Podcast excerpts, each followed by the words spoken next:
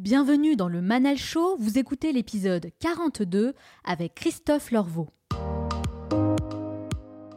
Je m'appelle Manal, je suis entrepreneur et speaker et je vous retrouve chaque semaine dans cette émission pour partager avec vous tous les enseignements qui m'ont aidé à évoluer et que j'aurais aimé connaître il y a 10 ou 15 ans. J'ai passé des années à suivre des règles imposées par notre société qui m'ont éloigné de mes véritables aspirations, mais c'est en acceptant de sortir des cases, d'apprendre de nouvelles choses et de penser différemment que j'ai révélé mon véritable potentiel. Je dis souvent que dans la vie on n'y arrive jamais seul, alors j'ai choisi de vous accompagner où que vous soyez pour vous apporter plus de valeur dans votre quotidien, chaque semaine, je reçois un nouvel invité pour partager son histoire, ses expériences et ses meilleurs conseils et vous inspirer à créer de petits changements qui auront un énorme impact dans votre vie. Le Manal Show, c'est votre capsule inspirante pour devenir la meilleure version de vous-même. Dans cet épisode, j'ai envie de partager avec vous un parcours de vie incroyablement riche qui m'a beaucoup marqué j'ai invité Christophe Lorvaux, qui n'est autre que l'un des plus grands directeurs du groupe hôtelier Hayat, et il a eu l'immense gentillesse de nous accorder du temps pour partager son histoire. Tout a commencé à l'âge de 11 ans seulement, Très jeune, il imaginait déjà sa vie dans les grands palaces, à voyager à travers le monde. Vous allez découvrir comment ses choix et ses décisions ont impacté sa vie et l'ont aidé à atteindre ses objectifs, sa vision du travail et en particulier du management, ses meilleurs conseils pour rester agile et s'adapter sans cesse à de nouveaux environnements, ses techniques pour rester motivé et donner le meilleur de lui-même et plein d'autres sujets passionnants. Dans la troisième partie, je retrouve Onur Karapinard qui a sélectionné un nouveau livre cette semaine et va partager l'essentiel à retenir pour libérer notre potentiel. Enfin, je terminerai cette émission en partageant avec vous mes trois meilleurs conseils pour réussir à vous adapter aux nouveaux défis et à développer cette culture de l'agilité dont on parle beaucoup, mais qui est avant tout un état d'esprit. Et n'oubliez pas, Certains veulent que ça arrive, d'autres aimeraient que ça arrive, et quelques-uns font que ça arrive. Cette émission dure 50 minutes et pas une de plus, alors soyez attentifs et faites partie de ceux qui font que ça arrive. Passez à l'action. Plusieurs d'entre vous m'ont signalé qu'ils ne recevaient plus mes emails privés. Sachez que nous avons changé de fournisseur et qu'il arrive parfois que certains de mes emails tombent dans votre dossier spam ou promotion. Je sais, c'est inacceptable. Donc pour être bien sûr de recevoir mes prochains emails dans votre boîte de réception, c'est très simple, vous devez simplement ajouter l'adresse email hello@lemanalshow.com à votre liste de contacts ou alors vous pouvez sélectionner un de mes emails précédents et cliquer sur déplacer vers la boîte de réception, ça ne vous prendra que deux minutes et ainsi vous ne raterez plus aucun message. Comme chaque semaine, j'ai sélectionné un message que vous m'avez laissé et que j'aimerais partager avec l'ensemble des auditeurs du Manal Show. Et cette fois, c'est Joséphine qui m'a laissé un message très court, mais terriblement efficace. Le meilleur podcast français. Voilà, tout est dit. Maintenant, vous savez, pour ceux qui n'étaient pas au courant, ça le mérite d'être clair. En tout cas, merci beaucoup Joséphine d'avoir laissé ce message. Ça me fait vraiment très plaisir. Et si vous souhaitez vous aussi me laisser un avis, rendez-vous sur l'application Apple Podcast qui regroupe le plus grand nombre de podcasts et qui a un impact considérable en termes de visibilité. Donc je compte sur vous pour me laisser 5 étoiles et un petit mot et je vous sélectionnerai pour la revue de la semaine prochaine. Alors soyez créatifs. Contribuer au rayonnement de l'un des plus grands groupes hôteliers de luxe, relever sans cesse de nouveaux challenges et voyager à travers le monde, c'est la mission qu'il se donne depuis plus de 25 ans.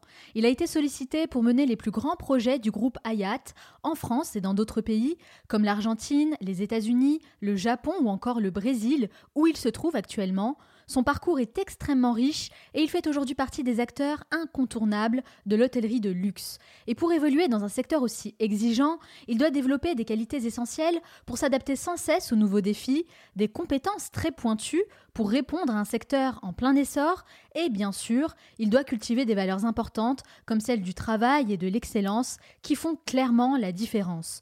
Je le disais, il est aujourd'hui dans un pays que j'affectionne tout particulièrement, le Brésil, qui est au cœur de l'actualité et qui vit une période de grands bouleversements, et c'est en duplex de Rio de Janeiro qu'il va répondre à mes questions. Christophe Lorvaux, bonjour. Bonjour Anna. Merci beaucoup d'avoir accepté mon invitation. avec grand plaisir. Alors Christophe, j'ai l'habitude de commencer toutes mes interviews en demandant à mes invités pourquoi ils font ce qu'ils font. Mais je vais faire une petite entorse à la règle pour vous demander d'abord comment ça va, vous, aujourd'hui, à Rio. Écoutez, je suis au Brésil depuis euh, cinq ans déjà, donc euh, nous avons traversé à la fois de la Coupe du Monde aux Jeux Olympiques, euh, à la crise économique, politique, fiscale ces dernières années. Donc voilà, on vient de passer aux élections, des élections bien évidemment très importantes, présidentielles, législatives, euh, les gouverneurs. Euh, donc un, profond changement pour le Brésil et, une nouvelle page qui est en train de, s'écrire avec l'arrivée de, Jair Bolsonaro au pouvoir. et certainement, je dirais, lorsqu'on me demande mais pourquoi l'extrême droite arrive au, Brésil, je crois que d'abord, il y a eu un vote de rejet de la population brésilienne, hein, après presque 20 ans de, de PT, du Parti travailleur brésilien. Euh, et des attentes, bien évidemment, sur euh, l'emploi, euh, la santé et la sécurité, qui ont été les thèmes principaux de, cette campagne. Et, le Brésil veut du changement. donc, ça va se faire avec des, bouleversements. Hein. Plus de la moitié des nouveaux députés n'ont jamais été dans la politique. Donc, il y a vraiment cette volonté de, découvrir un nouveau visage de politiciens et d'oublier euh, ces, ces, 20 années où la corruption malheureusement était un peu au centre. Ouais, le Brésil veut de la nouveauté. Et c'est vrai que nous, on entend beaucoup de choses ici en France, mais comment vous, vous vivez ça à titre personnel? Est-ce que ça vous inquiète? Non, euh, je n'ai pas d'inquiétude réellement. Euh, effectivement, euh, malgré le, discours homophobe, le discours sur, de, ce nouveau président, effectivement, qui, laisse inquiéter. À côté de ça, il y a une certaine, je, vois par rapport à la fois à mes équipes, les employés, les gens ici à Rio, il y, avait vraiment cette nécessité de, trouver un, nouvel angle et, d'essayer, à travers de nouvelles personnes, trouver de nouvelles solutions. Euh, alors, c'est bien évidemment un discours populiste euh, et on voit euh, que c'est une continuité sur ce qui se passe aujourd'hui dans le monde entier. mais il n'y a, pas aucune inquiétude en tout cas sur la façon dont les Brésiliens vivent, puisque c'est quand même un peuple qui est un peuple pacifiste, c'est un peuple. Donc, effectivement, on voit une certaine opportunité euh, en tout cas d'avoir euh, une nouvelle manière de gérer et une nouvelle politique qui va se mettre en place. À en suivre, tout cas, à suivre. En tout cas, moi, je souhaite beaucoup, beaucoup de bonnes choses à ce pays magnifique que j'adore. On va continuer et je vais vous poser donc la question que je pose à tous mes invités. Christophe, pourquoi? Pourquoi vous faites ce que vous faites aujourd'hui? Qu'est-ce qui vous motive à vous lever chaque matin?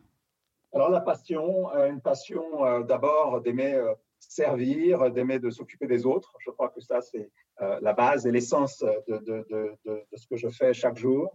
Euh, et puis, euh, une évolution à travers le, leadership et, et, à travers cette expérience que, que j'ai eu la chance de, et que je continue d'avoir dans, dans, mes, dans mes responsabilités. Et, et, de pouvoir réellement, plus, plus en avançant dans ma carrière, euh, me, fixer et me focaliser beaucoup plus sur le leadership et comment justement euh, la responsabilité du leadership et comment animer ses équipes et comment découvrir à travers différentes cultures euh, dans différents pays très opposés dans le monde entier de, continuer cette quête vers l'excellence à la fois dans le service mais également sur le développement des personnes qui travaillent dans mes équipes. Le management, c'est l'élément que vous préférez le plus dans ce que vous faites aujourd'hui? Ah, Je suis un, passionné du management. Euh, et euh, à la fois, alors ce qui est intéressant parce que l'hôtelier euh, a une certaine tradition et, cette évolution justement du management que à travers ma, compagnie, j'ai la chance de, me développer à travers toutes ces expériences que j'ai eues et, de continuer à apprendre. Et justement, je crois à cette soif d'apprendre toujours et qui me, qui me motive chaque jour. et l'hôtellerie est tellement diverse, chaque journée vraiment à, ses propres défis et, ses propres satisfactions. C'est ça qui me, qui, c'est vraiment le drive par rapport à ce que je fais.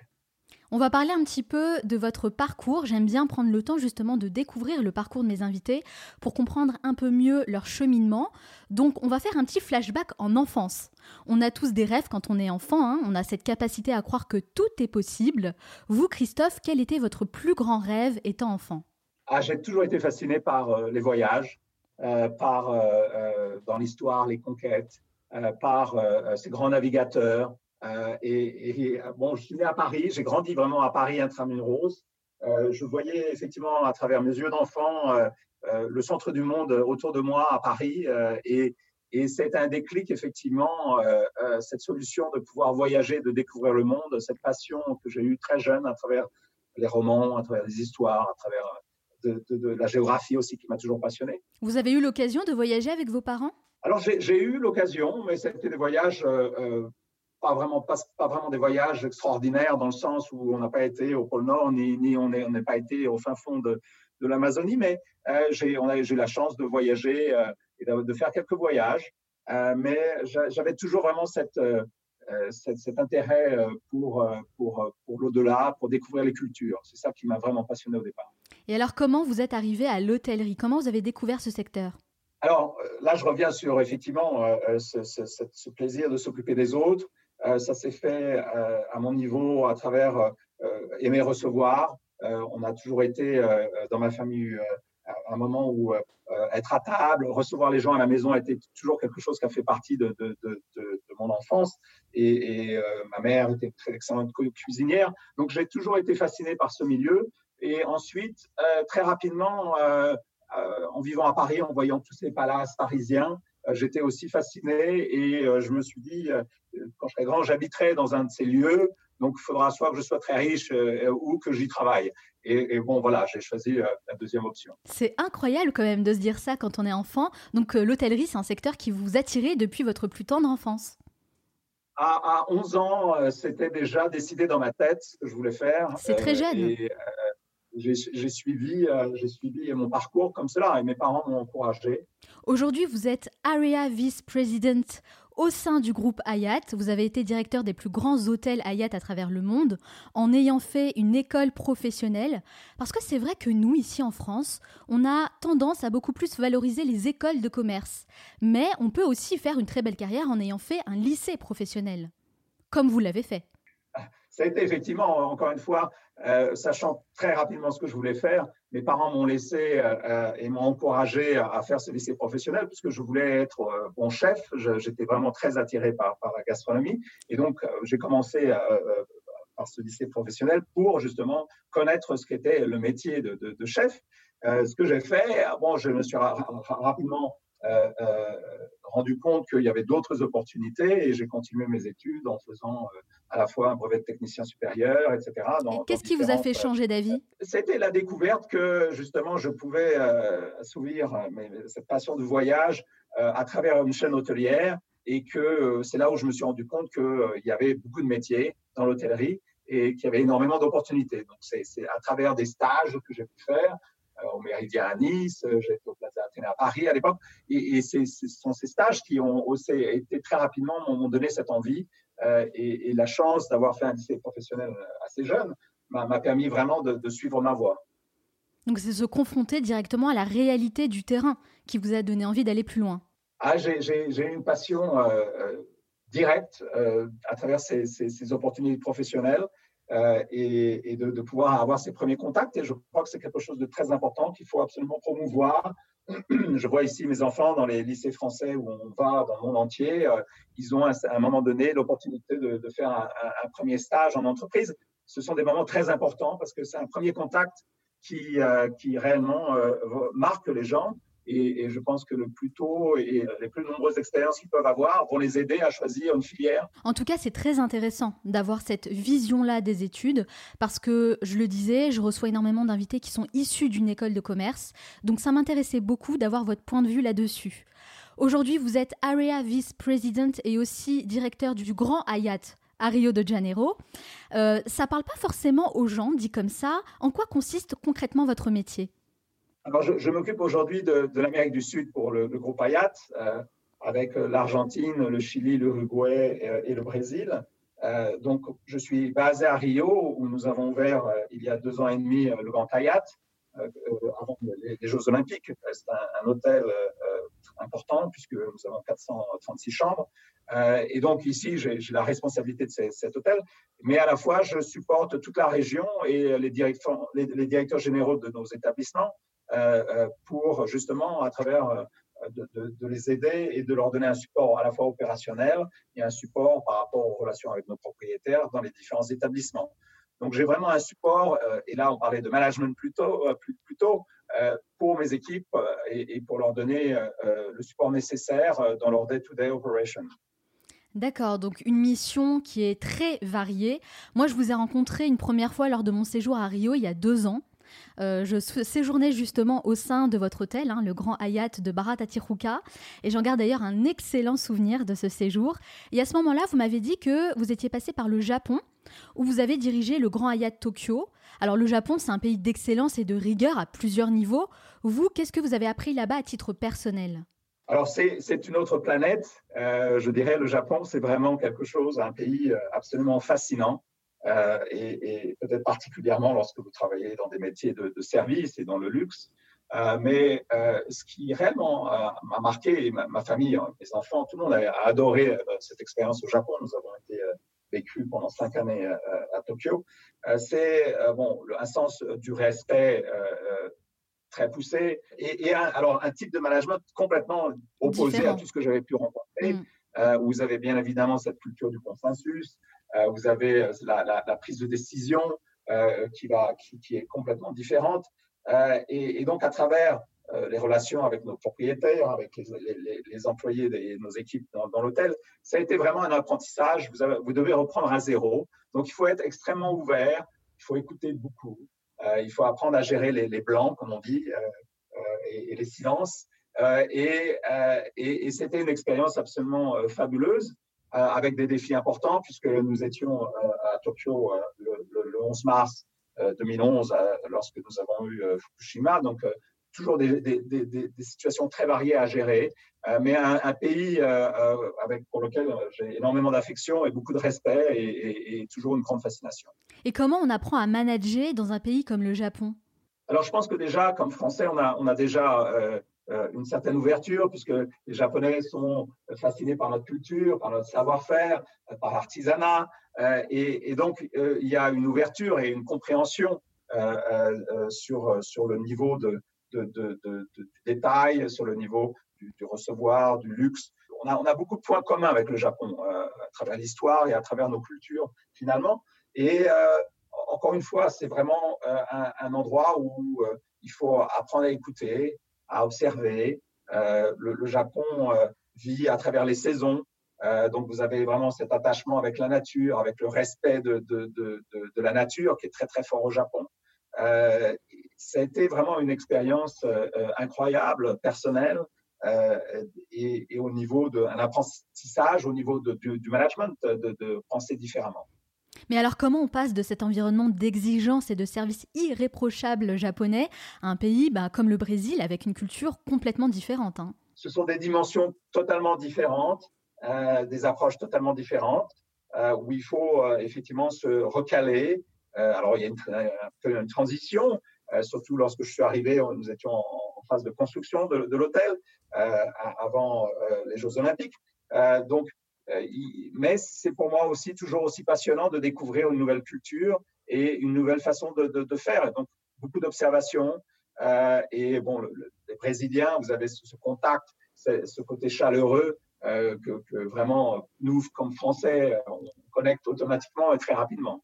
Ça, c'est vrai, je confirme le côté chaleureux que j'adore vraiment du Brésil. Mais alors, comment vous devez, euh, comment vous faites pour vous remettre toujours en question en permanence sur vos méthodes de travail? Parce que c'est vrai que quand on passe d'un pays à un autre, on doit sans cesse se remettre en question. Alors, c'est là où, euh, effectivement, euh, il faut être toujours ouvert à l'écoute et répondre pour apprendre, mais, pas pour donner la réponse. Hein.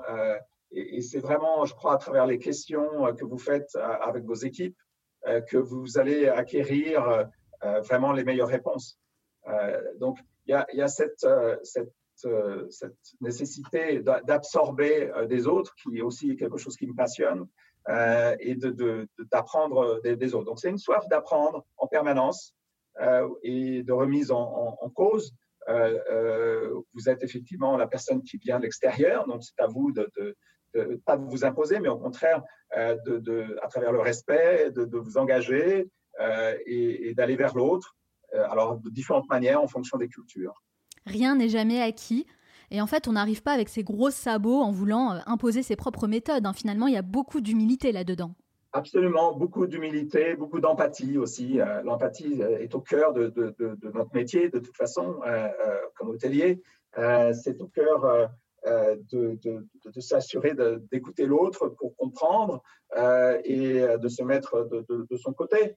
Euh, afin qu'ensuite euh, on puisse s'assurer que les personnes qui sont avec vous puissent être le meilleur d'eux-mêmes. Euh, donc ça, c'est vraiment, ça fait partie aussi de la culture de Hayat et de groupe Hayat, où on se focalise réellement à travers de l'empathie et pour s'assurer que les personnes puissent être leur meilleure version. Les grands hôtels de luxe comme ceux que vous dirigez sont aussi et surtout, je dirais, des lieux de rencontre et de pouvoir. Hein. Ce n'est pas euh, pour rien qu'on y trouve des suites présidentielles. Et on a tendance à l'oublier, mais c'est aussi là que se prennent les grandes décisions politiques et financières. Est-ce que vous pouvez partager avec nous quelques rencontres qui vous ont marqué? La, liste serait longue, mais si je, prends juste le cas, après notre ouverture ici à Rio, euh, nous avons accueilli les Jeux Olympiques. Euh, nous étions euh, bon, euh, dans une période où à la fois euh, les délégations internationales, les, grands sponsors des Jeux étaient présents, les athlètes eux-mêmes étaient conviés après leur performance, donc que ce soit Michael Phelps, que ce soit l'équipe de gymnastique de USA, qui était donc ces, personnes venaient. Donc vous avez, on, gérait à la fois et ce qui était très intéressant, puisque les sponsors invitaient leurs grands clients, leurs, les grands patrons internationaux à, participer aux Jeux. Donc tout le monde est VIP euh, et vous avez d'un côté des princesses, des présidents, des athlètes, des, personnalités, des acteurs. Vous avez aussi un rôle de diplomate finalement. Alors ça, c'était toujours un, côté qui m'a beaucoup, qui m'a passionné. Euh, puisque lorsque la première fois que je suis parti, euh, je suis parti en Syrie à Damas à l'époque pour le groupe Le Méridien, euh, et, et, là, à cette époque, dans cette première expérience à l'étranger, euh, j'étais très proche de, l'ambassade. Et en fait, il y a beaucoup de, similitudes avec, avec les ambassades. j'ai été conseiller du commerce extérieur au Japon également, à, Tokyo. donc, j'ai toujours travaillé énormément avec la, partie, les diplomates, les, ambassades, les consuls, les ambassadeurs. Et, donc, c'est effectivement un, métier où euh, vous avez besoin d'être euh, très diplomate et vous recevez effectivement, euh, vous faites partie de, la représentation française, bon, comme directeur français, bien évidemment, même si je travaille pour un groupe américain, mais vous êtes effectivement, vous recevez des gens du monde entier et, ça fait partie effectivement des, missions diplomatiques. Donc il y a beaucoup de similitudes entre ces deux métiers. Vous flirtez quand même un petit peu avec le monde politique. Est-ce que ça vous intéresse? Vous pourriez devenir par exemple ambassadeur? Alors, bon, c'est vrai que je me suis euh, euh, posé euh, la, question. J'ai même eu des discussions très intéressantes avec certains ambassadeurs à différentes opportunités. mais bon, je suis intéressé effectivement par la politique dans le sens plus la politique, l'économie des pays, puisque en étant responsable aujourd'hui de la région d'Amérique du Sud, où beaucoup de choses se passent. Hein. Donc c'est une passion, mais que j'arrive à tout à fait à, pouvoir euh, retrouver euh, dans, le métier d'hôtelier. Donc euh, voilà, je suis heureux où je suis. Alors je le disais, quand on est directeur de grands hôtels, on est à la fois manager, gestionnaire, diplomate et certainement plein d'autres choses encore. Comment vous, vous avez appris à développer ces compétences? Et Christophe, ne me dites pas que vous avez appris ça à l'école parce que j'y ai été moi aussi et je sais que c'est pas vrai. Alors c'est bon, c'est certainement ma chance d'avoir euh, eu euh, ces, différentes expériences euh, et, d'avoir très rapidement eu la chance de voyager. Après la Syrie, je suis parti aux États-Unis. Après les États-Unis, je suis parti en Espagne, en Afrique. donc j'ai eu cette, nécessité de devoir m'adapter toujours et, à la fois avec, beaucoup d'humilité, mais d'apprendre. Et, je pense qu'à travers ces expériences de vie que vous avez, vous, construisez réellement euh, ces, compétences euh, qui, sont, qui sont nécessaires. Euh, et puis ensuite, avec l'évolution du management, hein, je suis plus du tout le même manager que j'étais il y a 10 ans. et à travers les expériences que j'ai eues, j'évolue énormément. je suis effectivement quelqu'un de très passionné, donc j'aime beaucoup partager, parler, donner mes propres idées, mais il faut savoir aussi écouter et apprendre de ces équipes et, et, et, les faire participer, bien évidemment, dans le processus de décision. Donc, c'est une construction et, à travers de, de, ma carrière et des opportunités que j'ai eues en travaillant comme ça dans ces différents pays. On est d'accord pour dire que tout ce que vous avez appris aujourd'hui, vous l'avez pas appris à l'école, hein, d'où l'importance de se confronter au monde réel assez rapidement. Alors ça, je suis vraiment, je, suis euh, ce grand supporter euh, et, par rapport à l'éducation et en France spécialement où on a besoin euh, d'amener l'entreprise beaucoup plus tôt dans l'éducation et, d'avoir de donner un sens de réalité, en tout cas de ce qu'est la vie, parce que à la sortie de l'école et aujourd'hui, bien évidemment, on va et on continue ses études de plus en plus tard, ce que je comprends puisqu'on a besoin de nouveaux diplômes, on a besoin, mais il y a un déphasage tel euh, souvent avec ce qui est euh, le monde réel du, travail et de, la vie, qu'il faut vraiment euh, pouvoir offrir cette opportunité à travers de stages, à travers des expériences, pour se confronter, comprendre réellement euh, ce qu'est la vie du travail. Je suis totalement d'accord avec cette idée. Moi-même, j'ai suivi un cursus euh, universitaire assez long et je dois dire que la réalité du terrain m'a beaucoup manqué parce que quand je me suis confrontée au monde réel de l'entreprise, eh bien, j'ai eu un peu de difficulté justement à m'adapter et j'ai senti le manque cruel d'enseignement euh, que j'essaye aujourd'hui de partager à travers le podcast Le Manal Show. Ça, c'est certain. Christophe, qu'est-ce que le fait de voyager dans différents pays vous apporte à titre personnel? Qu'est-ce que vous avez appris sur vous-même?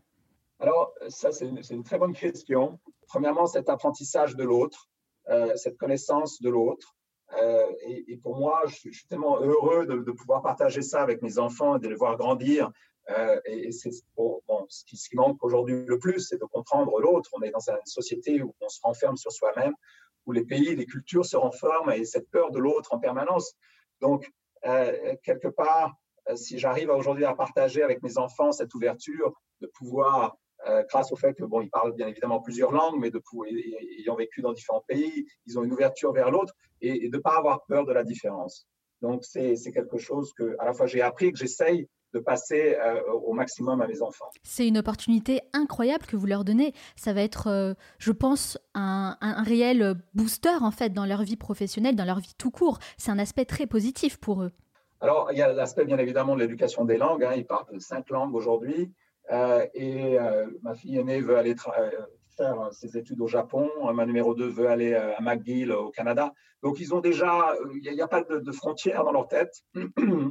Et, donc, il y a cette ouverture réelle euh, sur, le monde et sur les opportunités que vous pouvez avoir euh, en, dehors des frontières. Mais vous, vous faites plus que voyager puisque vous restez vraiment dans chaque pays pendant plusieurs années. Quelle expérience a été la plus difficile pour vous? Celle, on va dire, qui vous a le plus challengé? euh, je, vous ai noté, je vous ai mentionné Fukushima au Japon. Euh, c'était une situation, comme on dit en anglais, de black swan, c'est-à-dire que c'est quelque chose que vous ne savez pas, vous n'avez jamais vécu. Euh, vous protégez d'un nuage radioactif, vous ne savez pas comment faire. Euh, donc voilà, vous devez, être en face de, situations euh, qui, euh, qui vous demande hein, un tremblement de terre d'abord, bien évidemment, euh, pour ce qui s'est passé à, Tokyo, pour le tsunami, mais surtout la situation de Fukushima a été difficile. On était plus que 400 Français à Tokyo pendant la crise. moi, j'étais, je suis resté parce que l'hôtel donnait un support à la communauté locale et donc on était d'une certaine façon, c'est un choix bien évidemment d'être resté, mais de, participer à cet effort de, support pendant, pendant les, quelques mois qu'on suivit l'incident, où il y avait encore beaucoup de questions qui se, posaient.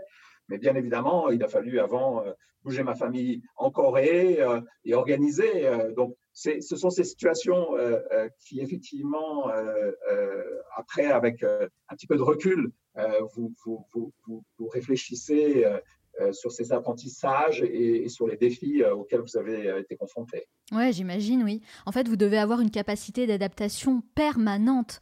Est-ce que ça vous fait justement relativiser un peu plus sur les futilités du monde?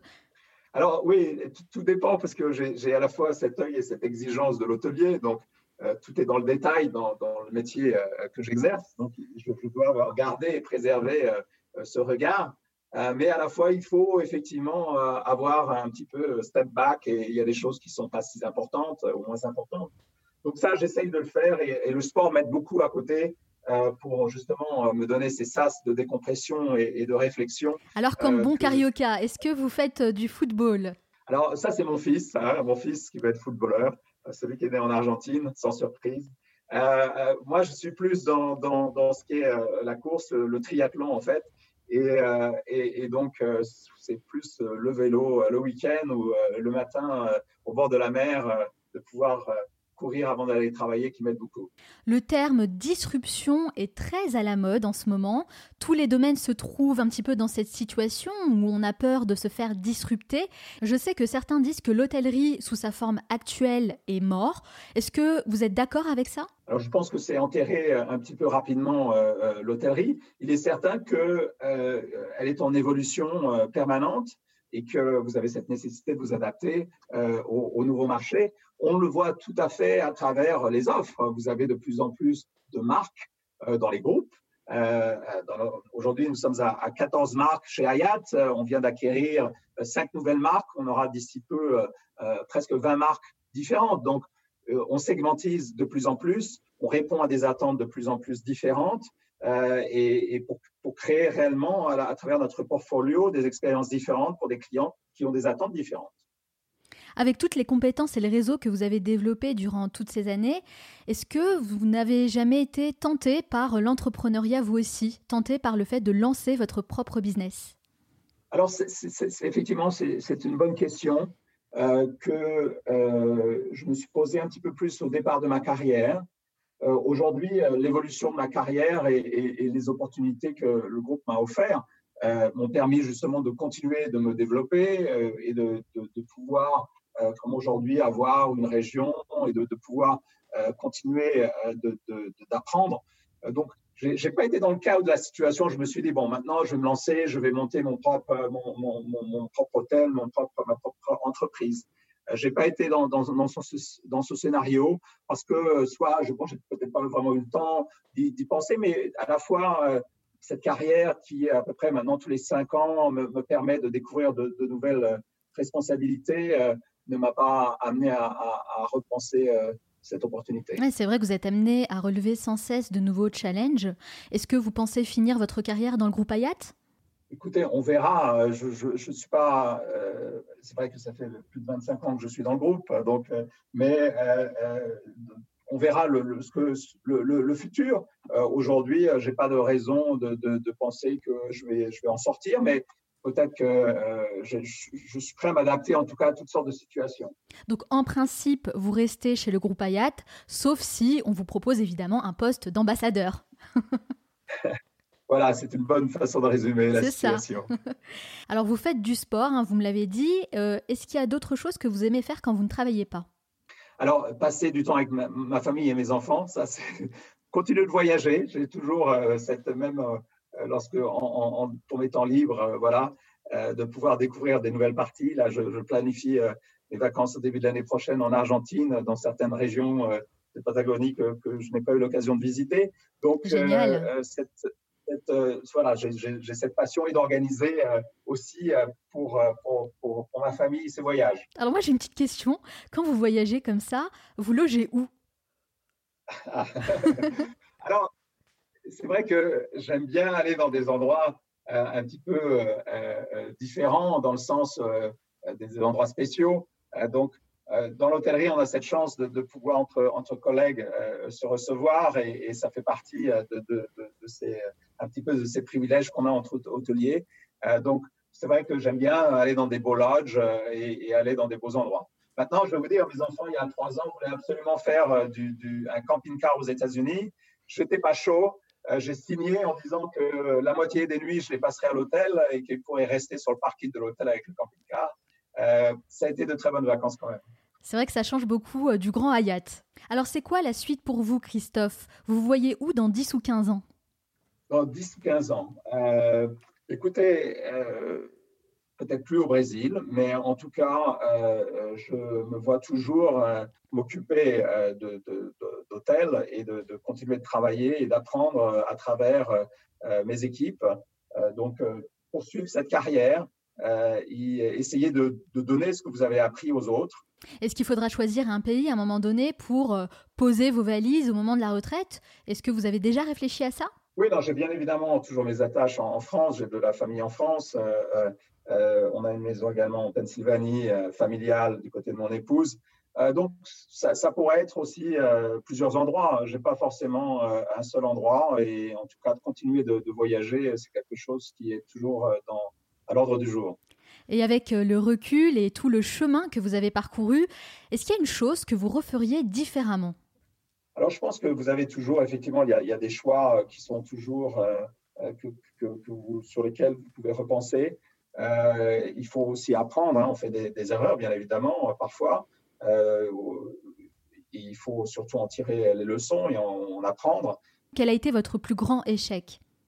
Ah, J'ai eu des échecs de, à Londres, j'étais à Londres, je, m'occupais d'ouvrir un restaurant qui a été un, fracas total. on a choisi un chef qui était un très jeune chef italien. Euh, euh, ça s'est très mal passé. Et, donc, les résultats ont été vraiment épouvantables, malgré le fait qu'on avait un très très beau designer et que c'était un endroit absolument superbe. Donc, effectivement, c'est des moments où, de doute, mais après, c'est d'apprendre et, d'essayer de, de, voir de quelle façon vous auriez pu faire différent, euh, quelles ont été les, approches, comment, où est-ce que vous auriez dû mettre les limites. Euh, et, ça, fait partie effectivement des échecs que, je garde à, l'esprit. Ça va vous permettre d'évoluer, de reconstruire euh, différemment et de vous solidifier. Totalement d'accord avec ça, oui. Alors imaginons que vous pouvez faire un bond dans le temps. Que diriez-vous au jeune Christophe Lorvaux de 20 ans? Ah, je, dirais qu'il faut absolument partir à l'étranger pour avoir une expérience à l'étranger. Euh, parce que c'était euh, pour moi réellement. Euh, cette première expérience en Syrie m'a permis tout de suite de, débuter une carrière internationale à, 21 ans et de partir ensuite sur les États-Unis. donc, c'est de ne pas avoir peur de faire ce saut et de, partir.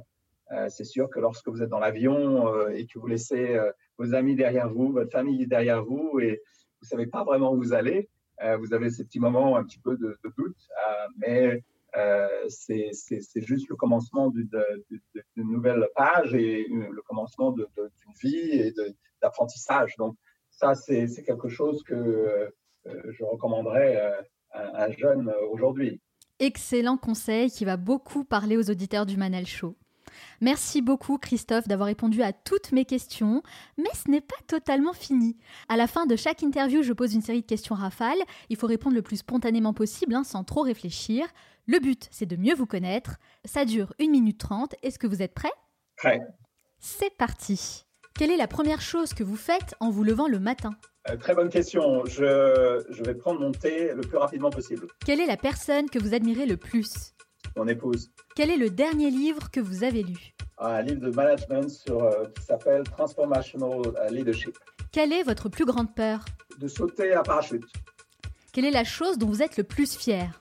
Les enfants. Quel animal vous représente le mieux? Le chat. Quel est votre plat brésilien préféré? La moqueca. Quelle application utilisez-vous le plus? Waze. Quel livre offririez-vous en premier? Oh, Un livre sur un grand voyageur. Quel est l'endroit où vous aimez aller pour vous ressourcer? Euh, En Pennsylvanie. Quel est votre film ou documentaire préféré? Oh, Certainement un film de Cousteau. Euh. Qu'est-ce qui vous agace le plus chez les autres? de ne pas respecter les autres. Quelle est la mauvaise habitude dont vous aimeriez vous débarrasser? De parler euh, en premier. Quelle est la chose à laquelle vous croyez et que les autres considèrent comme une folie Que si en, en, voyageant, on peut réellement euh, mieux comprendre les autres et que le monde irait beaucoup mieux si les gens voyageaient plus. Si vous disposiez de 100 euros et pas un euro de plus, dans quoi les investiriez-vous? Oh, Un bon billet de train qui me permettrait de voyager dans une région en France que je ne connais pas. Quel a été le moment le plus marquant de votre vie? Bon, la, naissance de mes enfants.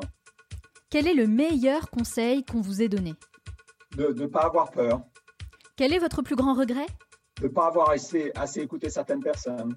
Si vous pouviez inviter la personne que vous voulez à votre table pour un déjeuner, n'importe qui, hein, sans limite, qui choisiriez-vous? Le Dalai Lama. Qu'est-ce qui vous plaît le plus dans ce que vous faites aujourd'hui? De m'occuper des gens. Et ce qui vous plaît le moins? Que les journées ne soient pas assez longues parfois. Selon vos proches, quelle est votre plus grande qualité? Ah, Je suis très attentif, c'est très sensible. Et selon vous, quel est votre plus grand défaut? D'être trop sensible. Quelle est la dernière chose que vous faites avant de dormir? J'embrasse ma femme. Merci beaucoup Christophe d'avoir répondu à toutes mes questions. Alors moi j'ai quand même envie de revenir sur le plat brésilien. Moqueca, c'est ça? Alors moqueca de camarão, je vais pas dire le, plat entier, c'est un plat de, Salvador da Bahia avec de l'huile de palme. Euh, et euh, bon, ça se fait soit avec du poisson ou avec euh, des, crevettes. C'est une saveur absolument particulière et j'adore Salvador pour ça, encore une fois, sa mixité et sa richesse culturelle. Hum, en tout cas, ça a l'air délicieux. Merci en tout cas, Christophe, d'avoir répondu à toutes mes questions, d'avoir partagé vos belles expériences. Je sais que vous avez très très peu dormi cette nuit pour gérer les urgences bah, relatives à vos responsabilités, donc merci beaucoup. Si on veut en savoir davantage sur vous et sur ce que vous faites, où peut-on vous retrouver? Alors, on peut me retrouver euh, sur, euh, sur les réseaux sociaux, euh, LinkedIn, vous pouvez me retrouver sur mon Instagram ou sur ma page Facebook. Bien sûr, je partage toutes les références sur le site lemanalshow.com.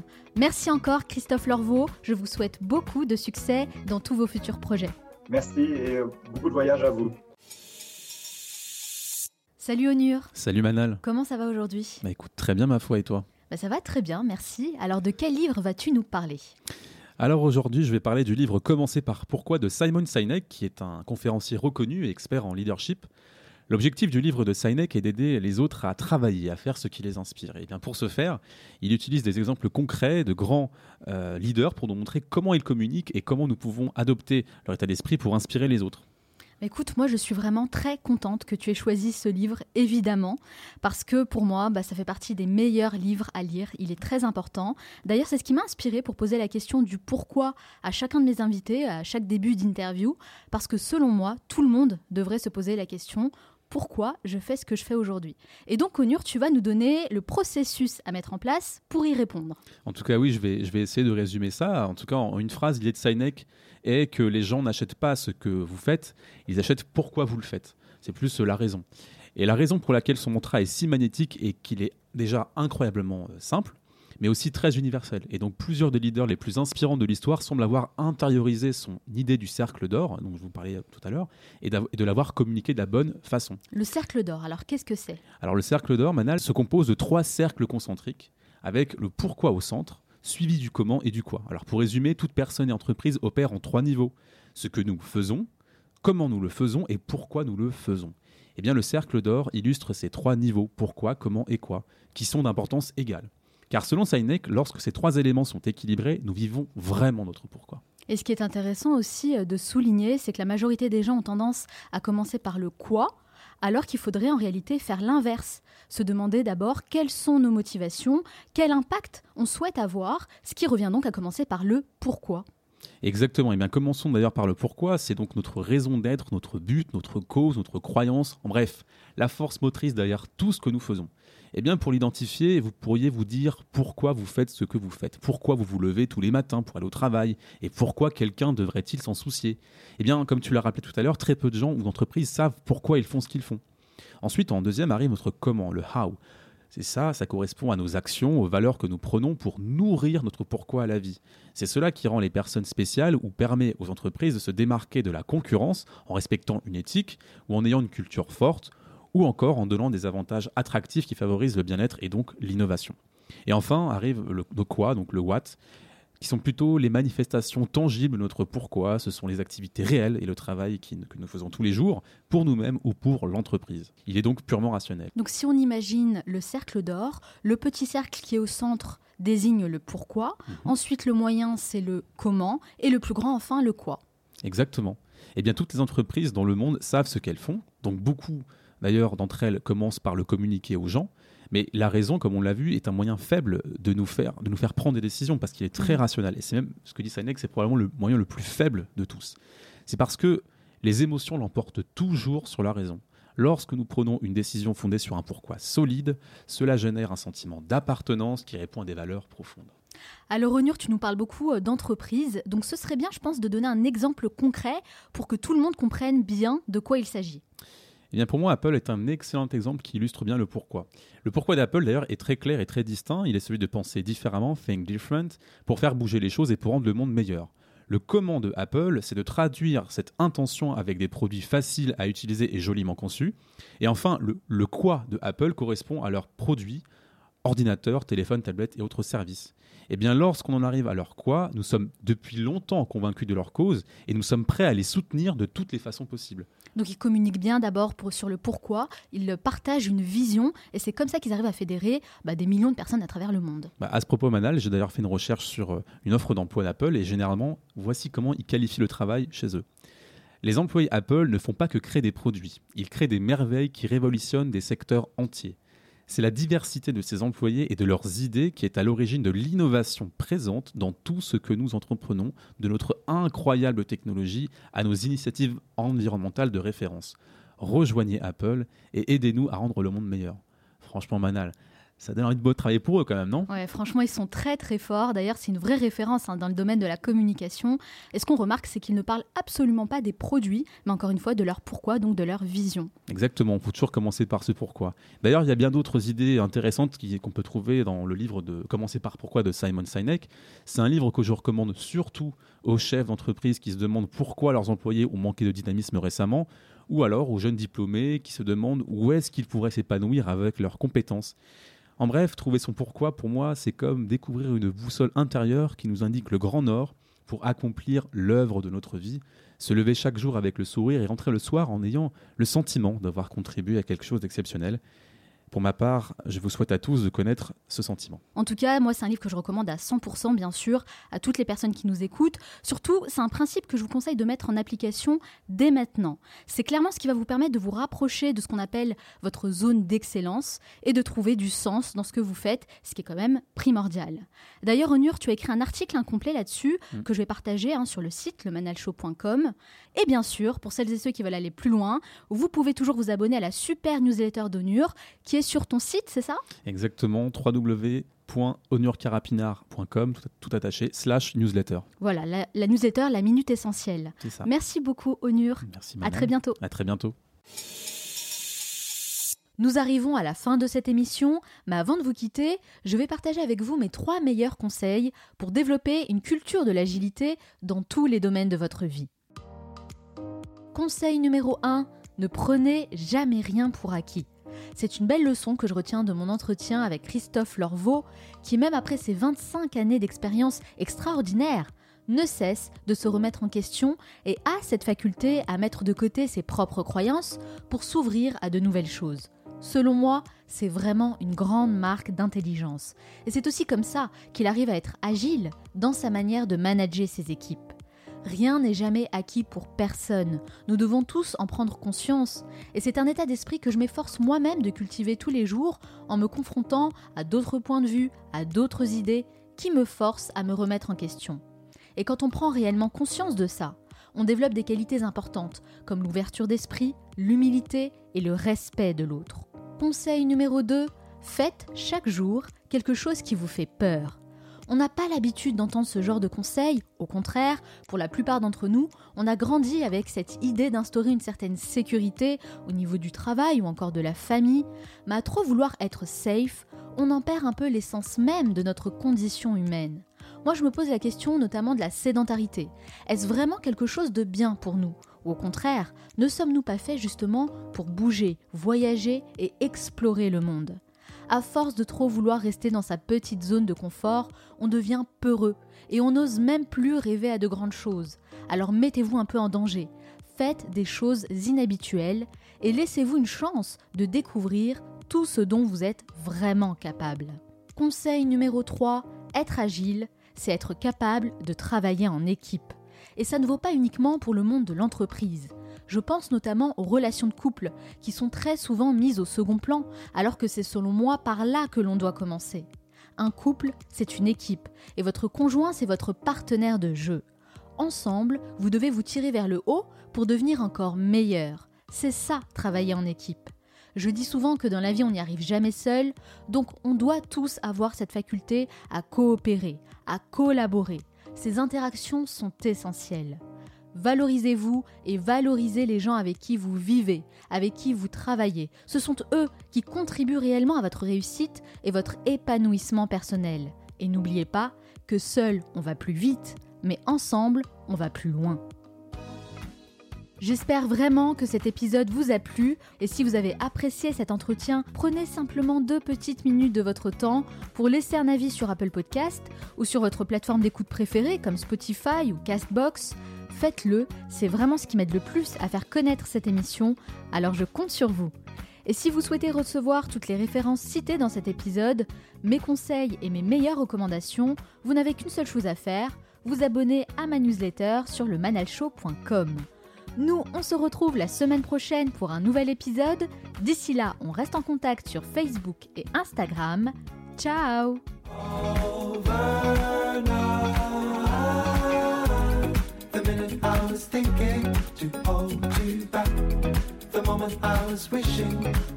it's overnight. The minute I thinking to hold you back. The moment It's overnight. The minute I was thinking to hold you back. The moment I was wishing. It's overnight. The minute I was thinking to hold you back. The moment I was wishing. It's overnight. Slow down. Never.